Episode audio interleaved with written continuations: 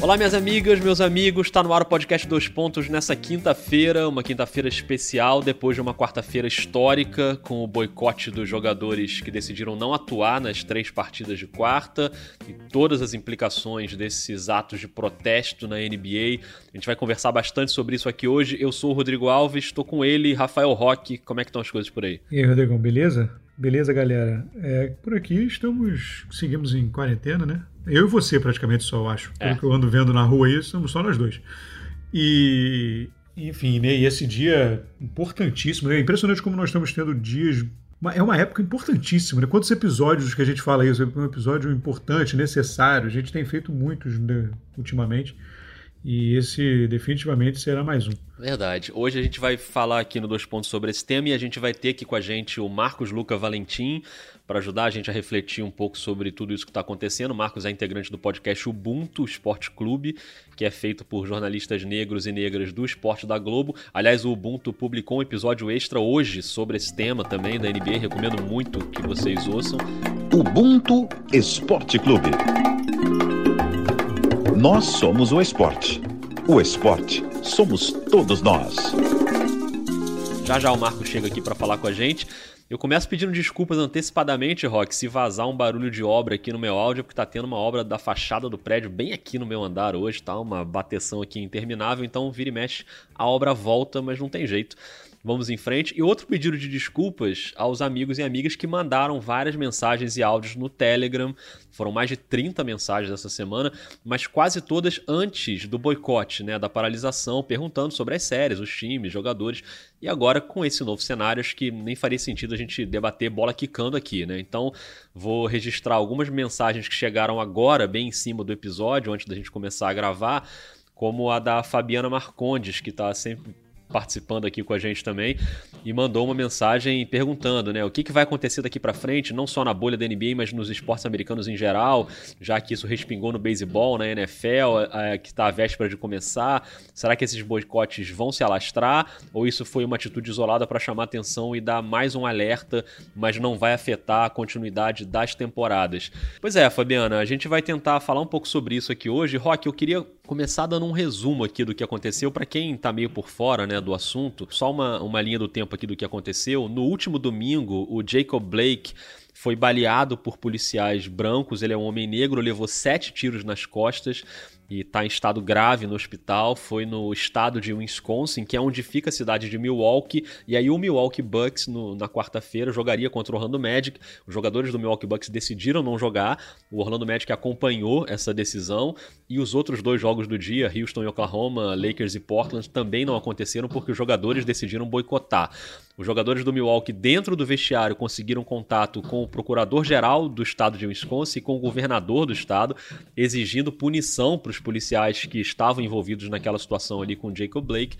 E, e aí houve uma reunião, né, depois da decisão de que não haveria os jogos, uma reunião dos jogadores da NBA dentro do hotel, na bolha, uma reunião tensa, os jogadores, inclusive, muitos reclamaram que não estavam na mesma página, né? Que chegaram até a reclamar que a decisão do Milwaukee não foi comunicada antes.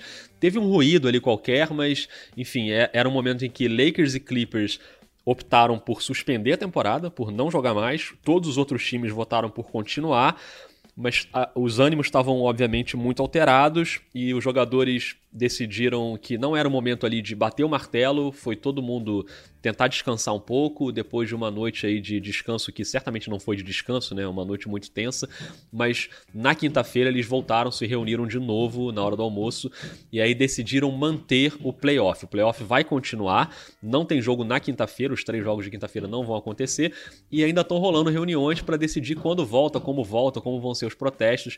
Então, quando você estiver ouvindo esse podcast, é, é possível que já tenha essa decisão, mas o fato é que a NBA, a NBA não, os jogadores da NBA decidiram que vão voltar e vão continuar com o playoff. E a gente vai esperar agora quando volta, se volta na sexta, no sábado, no domingo.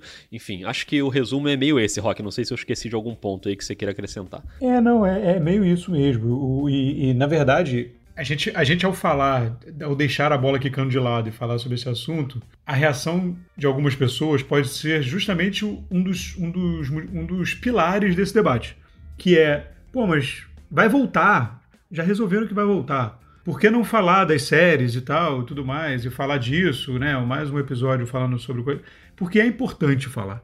Como é importante a atitude dos jogadores, a decisão de parar, mesmo que voltem. É importante que haja essa ruptura, é importante que haja esse impacto, esse choque e essa atitude mesmo. Ali, obviamente, é um grupo muito heterogêneo e, e, e, aqui a gente, a gente teve até esse cuidado de uma exigência pessoal nossa mesmo de ter alguém falando é, sobre esse tema porque o nosso, né, a gente não tem nenhum lugar de fala nessa história, né? A gente não é jogador, a gente não é, não participa do NBA, a gente, enfim, somos dois homens brancos aqui, mas assim, é um grupo muito heterogêneo lá na, na NBA, você vai desde o, da galera que quer sair para protestar até a, a, a, galera que acha que não deveria fazer nada e a galera que enxerga que é uma coisa importante, mas acha que deveria voltar. O Draymond Green está circulando aí nas redes uma resposta dele sobre esse assunto, que ele, ele faz parte da galera que acha que tem que usar o jogo e a exposição dos jogadores para fazer a causa ser ouvida. E tem gente que quer ir protestar. Então, tudo isso, o Draymond Green não estava na bolha, mas enfim, tem jogadores que pensam como ele. Então, tudo isso foi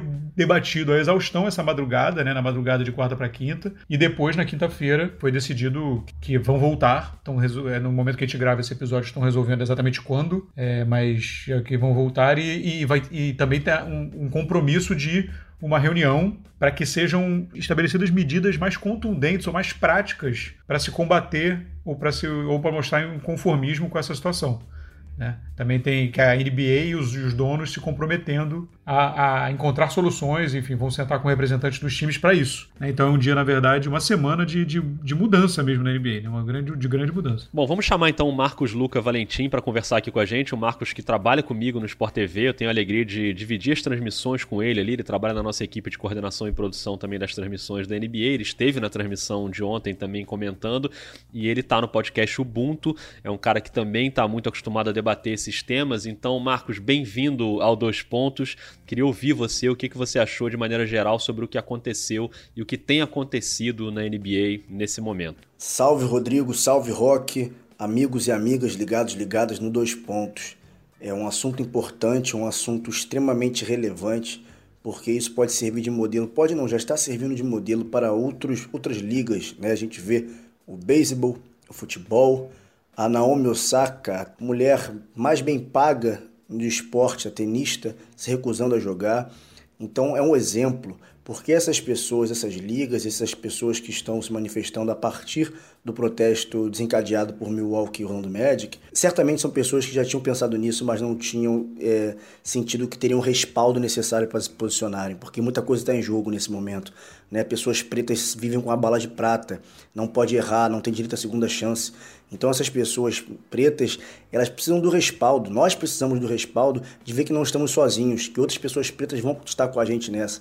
Então quando a gente vê outras já desencadeando essa reação em cadeia e outras pessoas se é, protestando, se manifestando, a gente vê que era necessário alguém começar, né, esse precedente ser aberto é, dentro do, do, da área esportiva para que outras pessoas se sentissem confortáveis, se sentissem respaldadas de, de se posicionar também. É, realmente um dia histórico, né? Esse respaldo, como disse o Marcos, é muito importante, né, Rock? E isso se ampliou também para outras ligas, né? Como ele disse, como a Fabiana disse aqui no, na mensagem do Telegram. A WNBA, por exemplo, tinha rodada também na quarta-feira. Jogadoras do Washington Mystics chegaram para o jogo vestindo camisetas que tinham as letras do nome do Jacob Blake na parte da frente e na parte de trás, nas costas, elas fizeram sete buracos na camisa, sete furos para simbolizar os sete tiros que o Jacob Blake levou. E depois os jogadores se reuniram dentro da quadra, ali na bolha, né, que é em Bradenton, não é em Orlando, mas também é na Flórida.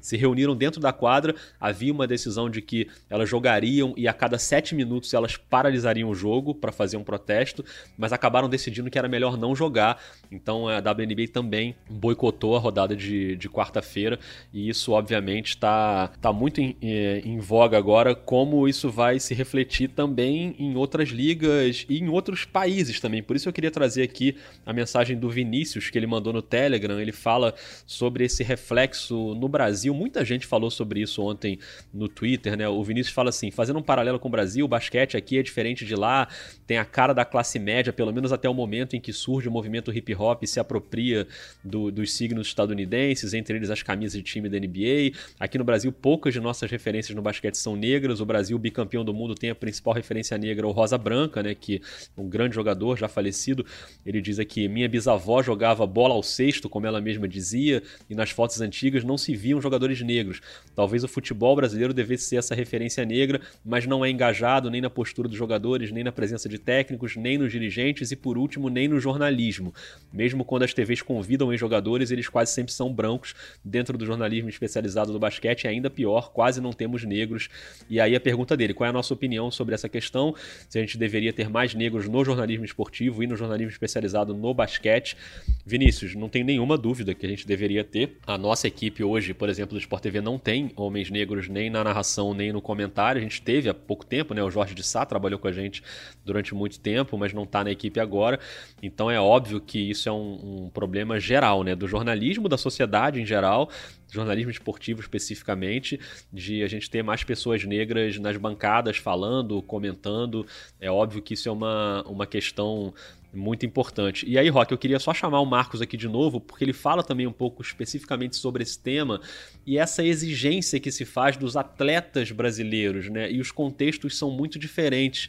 Então, eu queria que o Marcos explicasse um pouco melhor isso, como é que ele vê essa questão. E aí começa o debate, ah, porque no Brasil, está longe da gente ver isso. É, o Brasil, poxa, eu adoraria que os jogadores de futebol aqui fizessem isso. É, é cruel, é perverso a gente não só comparar, mas exigir que um atleta brasileiro, negro e negra, tem esse mesmo posicionamento. Porque nos Estados Unidos, é, os processos, como foi dado pós a abolição da, escrava, da escravização lá e aqui, são diferentes, né? Tem o conquista dos direitos civis também são diferentes, os contextos são diferentes. Fora isso, a população brasileira é composta 56% de pessoas pretas. Nos Estados Unidos, apenas 14% são pretas. Então, você vê essa, esse extrato quão menor é, e ainda assim eles têm muita força. Quer dizer que são melhores? Quer dizer que são mais unidos? Não somente melhores nem mais unidos, não quer dizer isso. Quer dizer que o debate lá é aberto. É, é aberto, as pessoas falam disso abertamente. Não há é, essa, essa democracia racial como há aqui no Brasil, esse mito de que somos todos iguais. Então, portanto, sendo, é, sendo todos iguais, é, portanto, não teríamos por que sermos tratados diferentes né, entre negros e brancos. Mas não. É, a gente precisa ser tratado diferente porque a gente não quer regalia, a gente quer apenas poder viver e não ser assassinado a, qualquer, a cada 23 minutos, pura e simplesmente por sermos pessoas pretas, né? como aqui no Brasil tem. A cada 23 minutos um jovem negro é assassinado.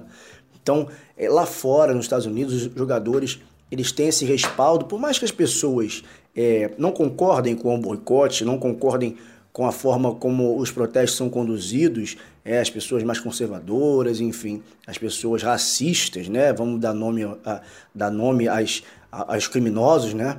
É, por mais que eles não concordem, eles não negam que o racismo existe. Porque o debate lá é amplo, o debate lá é aberto. Aqui não. Não se quer falar sobre racismo. Ah, isso não existe, não é bem assim, é mimimi, é só um, um, uma, uma visão distorcida, o é problema é cultural, é social. E não é.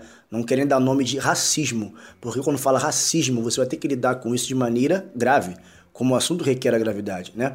Então, é, é, eu acho que os atletas brasileiros, para conseguirem se comportar dessa forma, precisa ter realmente é uma educação. Né? Eles precisam se sentir confortáveis para falar sobre isso, precisam não ter medo de falar sobre isso, de serem cancelados, né, entre aspas, mas pessoas são canceladas desde que nasceram, então também não é uma novidade nessa, nessa, nessa bola aqui. E principalmente terem acesso a esse debate, terem acesso, conversarem sobre isso que é assim que a construção é feita, né? Coletivamente, as pessoas conversando e assim a gente pode caminhar. É, perfeito. A gente tem que caminhar dessa maneira e, e de fato, né? Geralmente a gente aponta o dedo para os atletas negros, né? Ah, o Pelé não fala sobre racismo, o Michael Jordan não falava, o Neymar não se posiciona quando não é um problema só dos negros, né? O racismo é um problema criado pelos brancos, então também há uma responsabilidade muito grande dos brancos em tratar esse problema e se posicionar também. E, Rock, nessa questão da realidade brasileira, tem uma, uma pesquisa importante que foi publicada hoje, né, que eu acho que ajuda a gente a ilustrar um pouco como essa realidade é tão cruel também aqui no Brasil. Né? É, exatamente. É uma, um levantamento publicado pelo Atlas da, da Violência, né, do divulgado, na verdade, hoje, pelo, nessa quarta-feira, pelo Atlas da Violência, é, que é o Atlas da Violência. O Atlas da Violência é elaborado a partir de um, uma parceria entre o Fórum Brasileiro de Segurança Pública e o Instituto de Economia Aplicada, e tem como base de dados os números apresentados pelo Sistema de Informação sobre Mortalidade do Ministério da Saúde. É um número que a gente pode confiar de 2008 a 2018, um recorte de 10 anos, é que os assassinatos de negros, e negros eles incluem é, negros e pardos nessa, nessa, nessa conta, eles aumentaram 11,5% em 10 anos. E os de não negros caíram 12,9%. A diferença de, né, de, de, curva absurda nesse, nesse recorte de 10 anos. Né? E, e, a diretora executiva né, do Fórum Brasileiro de Segurança Pública, e uma das autoras do estudo, a Samira, a Samira Bueno, ela, ela fala que isso é um reflexo até de como as políticas públicas implementadas para tentar diminuir essa violência, Estatuto, da Criança e Adolescente, Estatuto do Desarmamento, ou políticas mais setorizadas de prefeitura é, e estaduais e tudo mais, elas funcionam até certo ponto, mas elas não conseguem atingir, proteger, digamos assim, atingir no sentido de proteger ou abarcar os negros, entendeu? Elas, ele, nem com as políticas eles conseguem ser, ser beneficiados por essas políticas. Porque uma grande maioria deles está à margem mesmo. Então, é, é, é um número assustador. E 75% dos, dos assassinatos, dos homicídios nesse período foram, foram assassinatos de negros. Então, o que mostra que é, é uma coisa da NBA, né? O episódio lá, né, tá, esse episódio está trazendo uma, uma realidade americana é, lá, mas na verdade é uma realidade mundial. Né? É uma coisa que, que é uma coisa que atinge a todos e aqui, sobretudo, né? É, totalmente. E, e, é, um, é uma coisa que não é pontual, né? É uma coisa que é sistemática e é um projeto, na verdade, né? Não é uma coincidência. Enquanto a gente está gravando esse episódio na quinta-feira, as TVs, os sites estão todos dando manchetes aqui, cobrindo o tempo inteiro um tiroteio no Rio de Janeiro é, por causa da guerra ao tráfico, é, policiais com fuzis trocando tiros com traficantes, invasões, mortes na zona norte do Rio de Janeiro. E, e a gente tem essa guerra ao tráfico que, obviamente, é, é meio enxugar gelo e, e a, as vítimas sempre são pessoas negras, periféricas. Tem um vídeo que hoje está circulando muito na TV e na internet que é gravado dentro de uma casa com uma criança cantando, brincando e tem a porta de vidro da casa e dá para ver do lado de fora, borrado, porque é aquele vidro meio borrado, os policiais de fuzil passando. Então vai passando um policial atrás do outro e a criança alheia aquilo ali tá cantando, né, na inocência dela ali. Crianças e famílias que não tem nada a ver com isso e que, obviamente, é, o que se vê, o que se faz de operação policial em favelas, em áreas periféricas, é uma coisa, e em áreas de classe média alta, de classe rica, é outra coisa, né? Então, tem gente que, que infelizmente não entende isso ou não quer entender isso. E ontem e hoje no Twitter, eu, eu escrevi algumas coisas no Twitter, né, sobre essa questão da NBA e veio um monte de gente, assim, né, é, apoiando, obviamente, mas também bastante gente é, criticando e falando que é mimimi, que isso não existe, que não tem que parar nada NBA. Eu admito que eu bloqueei um monte de gente no Twitter porque eu fiquei muito sem paciência, mas depois até tuitei sobre isso também. O meu problema o, o, que o racismo me atinge no máximo é isso, é no meu Twitter, sabe? Pessoas me xingando ali no Twitter. É uma coisa tão pequena em relação ao que acontece é, na realidade de pessoas negras, como por exemplo, eu, é o que eu falei, eu não, eu não preciso me preocupar de sair na rua e ser abordado por um policial e tomar sete tiros nas costas. Eu não preciso me preocupar que eu vou estar na rua e que do nada um policial vai se ajoelhar no meu pescoço e eu vou morrer sufocado. Essa não é uma preocupação que passa pela minha cabeça. E eu sempre converso sobre isso com o Thales Ramos, que também é do podcast Ubuntu e é nosso amigo, né, Rock, do, do GE. E o Thales me falou uma coisa uma vez, já há muito tempo, que ficou muito marcada para mim, que é o seguinte: ele falou, cara, eu moro aqui em Niterói e quando, por exemplo, eu recebo alguém na minha casa e a pessoa tá indo embora à noite, eu desço pra, pra levar essa pessoa até o carro ali, para me despedir. Eu, para descer na calçada da minha rua, eu pego o meu documento de identidade porque eu posso ser abordado a qualquer momento e se eu não tiver com o meu documento de identidade, a coisa complica para mim. Isso é uma coisa que jamais tinha passado pela minha cabeça. Tipo, eu vou descer na minha portaria, eu tenho que levar meu documento de identidade. Isso não passa pela cabeça de pessoas brancas, porque não é um problema que atinge pessoas brancas. Então, assim, é difícil a gente é, conseguir se colocar no lugar do outro, né? E tem pessoas que não fazem nenhum esforço para isso, para se colocar no lugar do outro. Então, é, é uma situação realmente bem, bem complicada. Né? Pois é, e eu, eu, também postei e tive alguns retornos também nessa linha, e, e, e aí nada a ver com a parte esportiva, que tem a galera que questiona que se, que, que, se não, que não tinha que parar, ou que tinha que parar, enfim, uma parte do debate ficou aí.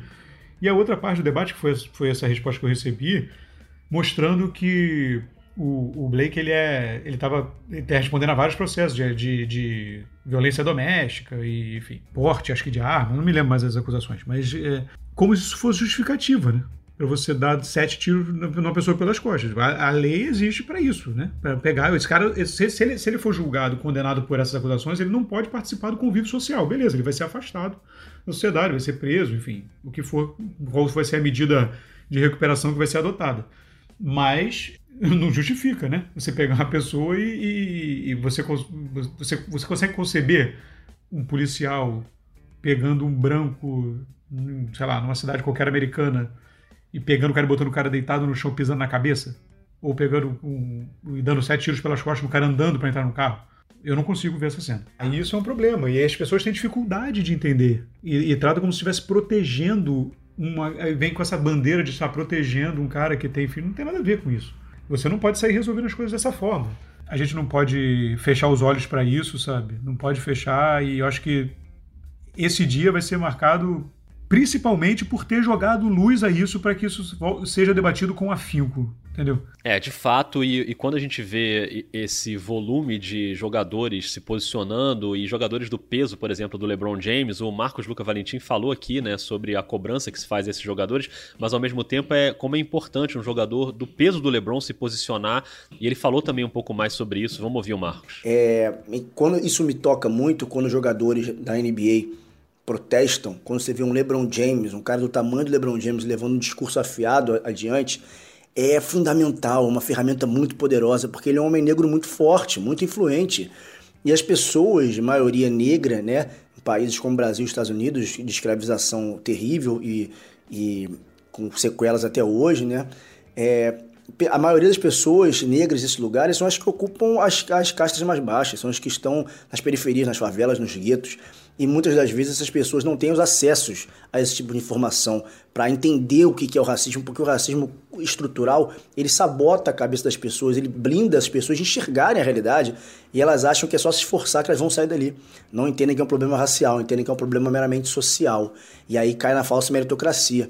Então essas pessoas não têm os acessos necessários para entender o que é o racismo, quanto isso afeta elas, porque não tiveram é, é, a oportunidade de ler, tempo de poder se dedicar a esse assunto, tem que fazer outras várias coisas para sobreviver, inclusive, né?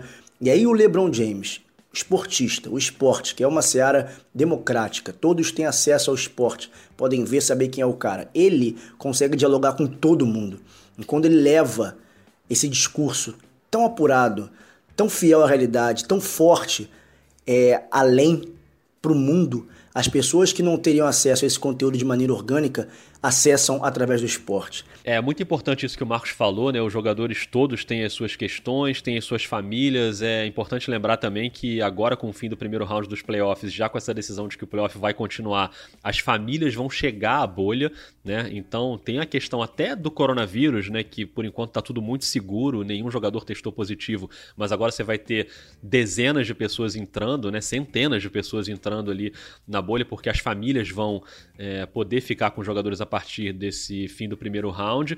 E isso tem muito a ver também com essa questão da convulsão social dos Estados Unidos, porque muitos jogadores querem estar com as suas famílias e querem estar com seus amigos, com a sua comunidade. O Jalen Brown tweetou isso, né? Eu quero ir protestar. Ele quer ir pra rua, ele quer estar junto do povo dele ali protestando. Então tem muito essa questão, como você falou lá no início, né, Rock? O Draymond Green numa posição diferente, de que você pode usar essa plataforma né, que a NBA te dá, e faz sentido isso, né? Te O jogo está sendo visto por muita gente, você pode usar isso para protestar também, mas é, é muito difícil julgar o que cada um está pensando, né? O jogador ele quer. Para o jogador pode ser muito importante o fato de estar na rua, protestando com os iguais ali, com todo mundo e, e fazendo algo de fato, né? Além de colocar o nome na camisa e, e, se posicionar e ajoelhar na hora do hino. Claro que esses gestos são muito importantes, mas para muitos jogadores isso não está mais bastando, né, Rock? É, não tá. E aí a gente entra realmente na, na, na, percepção individual de cada um, do seu papel nessa luta, né? E aí, aí, aí então que é cada um mesmo, é muito mesmo individual mesmo. E, e, e, não, tem, não tem mesmo certo ou errado. Assim, eu acho que eu, aí é, é, o que cada um tá, tá percebendo que é a sua, que é a sua missão aí nessa, nessa história. É, talvez aí nessa, nessa, nessa linha do Draymond Green seja essas, sejam essas conversas com os donos e com a NBA para que medidas mais é, fortes possam ser adotadas até durante os jogos, né? durante e, e ali no em volta, né? Porque, por exemplo, há uma crítica muito.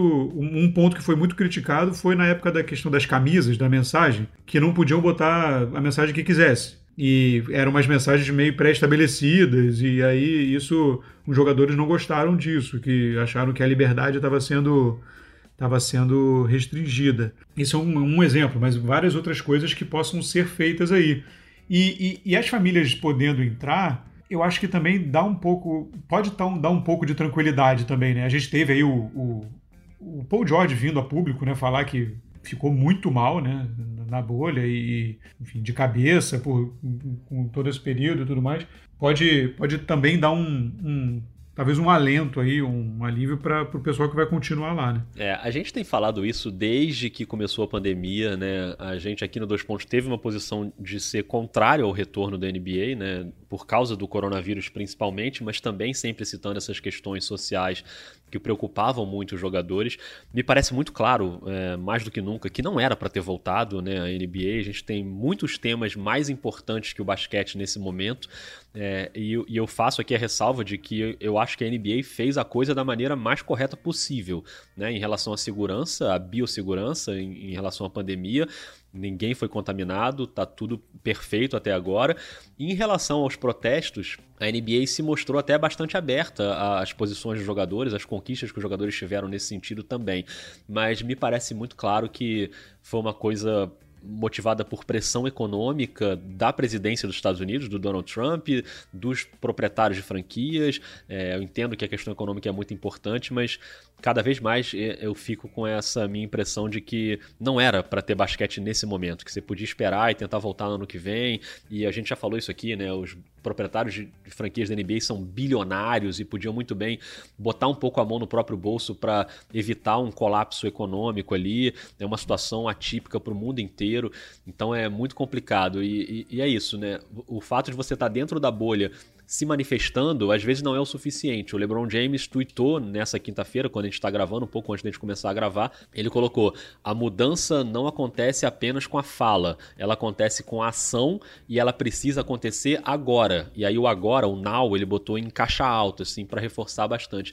Então acho que é, é, é, bem em relação a isso, né? Como o Marco citou o LeBron, acho importante também botar esse posicionamento do LeBron James aqui e a gente concluindo que realmente foi um um momento histórico. Acho que o que os jogadores fizeram, abrindo mão de muita coisa e sacrificando muita coisa, esportivamente falando, é, foi um, um, dia e um momento que eu acho que vai ser lembrado por décadas. O que a NBA fez é, é uma coisa sem precedentes. Né? A gente já teve outros protestos né, em relação à NBA, até de jogadores pioneiros como Bill Russell, Elgin Baylor, que sofreram muito com isso lá nos anos 60. É, mas o que aconteceu dessa vez é uma coisa realmente inédita, né? A NBA ela ensaiou um protesto antirracista naquele caso do Sterling, que era o, o, dono lá do Los Angeles Clippers, quando vazaram áudios dele com declarações racistas. Jogadores do Clippers cogitaram não jogar uma partida de playoff contra o Golden State, entraram na quadra com as camisas do lado do avesso para não mostrar o nome Clippers, né, em protesto ao proprietário, mas acabaram jogando aquela partida, decidiram jogar. Então, um negócio desse tamanho, como está acontecendo agora, é um dia histórico e, e, a gente vai lembrar por muito tempo. Queria ouvir as palavras finais aí do Marcos sobre esse tema para a gente dar uma arredondada aqui no episódio. Então, é, é eu fico realmente, eu fiquei arrepiado ontem, né, quando teve essa notícia, é, de ver a força disso. É realmente histórico, não é simbólico, é factível, está acontecendo. Nós estamos sendo contemporâneos de algo histórico, um precedente nem que foi aberto nem reaberto, já estava aberto há muito tempo, mas ele foi escancarado, né? Escancarado de maneira que desse passo aqui dessa linha para frente, a gente só possa caminhar nesse sentido, que nunca mais a gente aceite um passo atrás, porque sim, apesar de não aceitarem, vidas negras importam. Perfeito, Marcos. Muito obrigado, cara, por você ter participado aqui com a gente. A gente segue se falando também por causa das transmissões do Sport TV, né? Já que o playoff continua, então É, continuo trabalhando também ali ao lado do Marcos e, e fica aqui a recomendação para que todo mundo que está ouvindo Dois Pontos, para quem por acaso ainda não ouve, que ouça o Ubuntu Esporte Clube, que aliás tem falado bastante de basquete, não só sobre as questões raciais, mas sobre o esporte mesmo em geral. Tem vários episódios que, que citam basquete. O episódio dessa semana já tinha sido sobre o Kobe Bryant, né, na semana do aniversário dele. Já teve episódio sobre as bolhas da NBA e da WNBA. Já teve um episódio sobre gravidez no esporte, que houve jogadoras de basquete que, que passaram por essa questão também. Então, para quem gosta de basquete, o Ubuntu é um grande pedido, mas é muito mais que isso. Fala sobre vários outros esportes e várias questões importantes também da sociedade então, um grande abraço aí pro Marcos, pro Thales, pro Diego, pro Pedro, pra Rafael e pra toda a galera que faz lá o Ubuntu que é um podcast bem bacana. Rock, foi ótimo contar com o Marcos aqui hoje, né? Pô, sensacional, cara. Muito importante, fundamental, assim, fundamental é para nos trazer mesmo essa, essa visão que é muito, enfim, que a gente tem que ouvir, né? A gente tem que ouvir muito mais do que falar. É, eu queria só um último destaque, uma última coisa que eu queria destacar é que a NBA vem, ela vem evoluindo em termos, nessas questões mais, digamos, humanitárias com o Adam Silver, né? É, mas, assim, ainda foi uma manobra bem ruim que ela que é, emitiu um comunicado dizendo que não ia ter a rodada, como se fosse meio que se apoderando da decisão do boicote. Usando o termo adiamento, né? Pois é, eu acho que isso passou meio. Isso foi meio sutil, digamos assim, mas foi muito ruim. Né? Houve um boicote, não ia ter jogo, e aí ela emite um comunicado como se ela estivesse suspendendo os jogos, os demais jogos da rodada. É isso é, é, e ainda pro, quase que se aproveita para pegar ainda surfar na onda e dizer que está apoiando assim, meio, né, eu achei meio é, o, o, LeBron James imediatamente ele foi para o Instagram, né, e ele usou um print ali de uma transmissão de TV que estava justamente manchetando essa, esse comunicado da NBA falando em adiamento e o LeBron imediatamente foi para os stories e escreveu é boicote, não é adiamento. Exatamente. Porque a questão a questão do termo aí é muito importante, né? Não é uma decisão da NBA que a NBA resolveu adiar os jogos. Essa decisão não tem nada a ver com a NBA. É uma decisão dos jogadores que boicotaram os jogos. Não teve jogo por causa disso, não porque a NBA resolveu adiar. Os jogos, os jogos não aconteceriam. Isso. Os jogos não aconteceriam.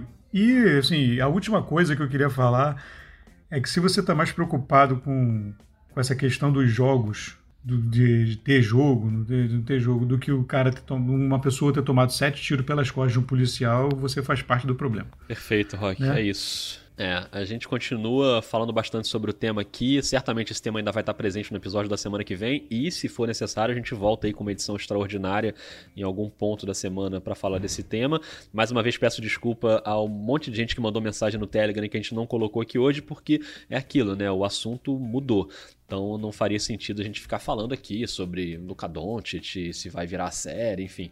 É, o assunto hoje era ele se impõe, né? Ele era muito mais importante.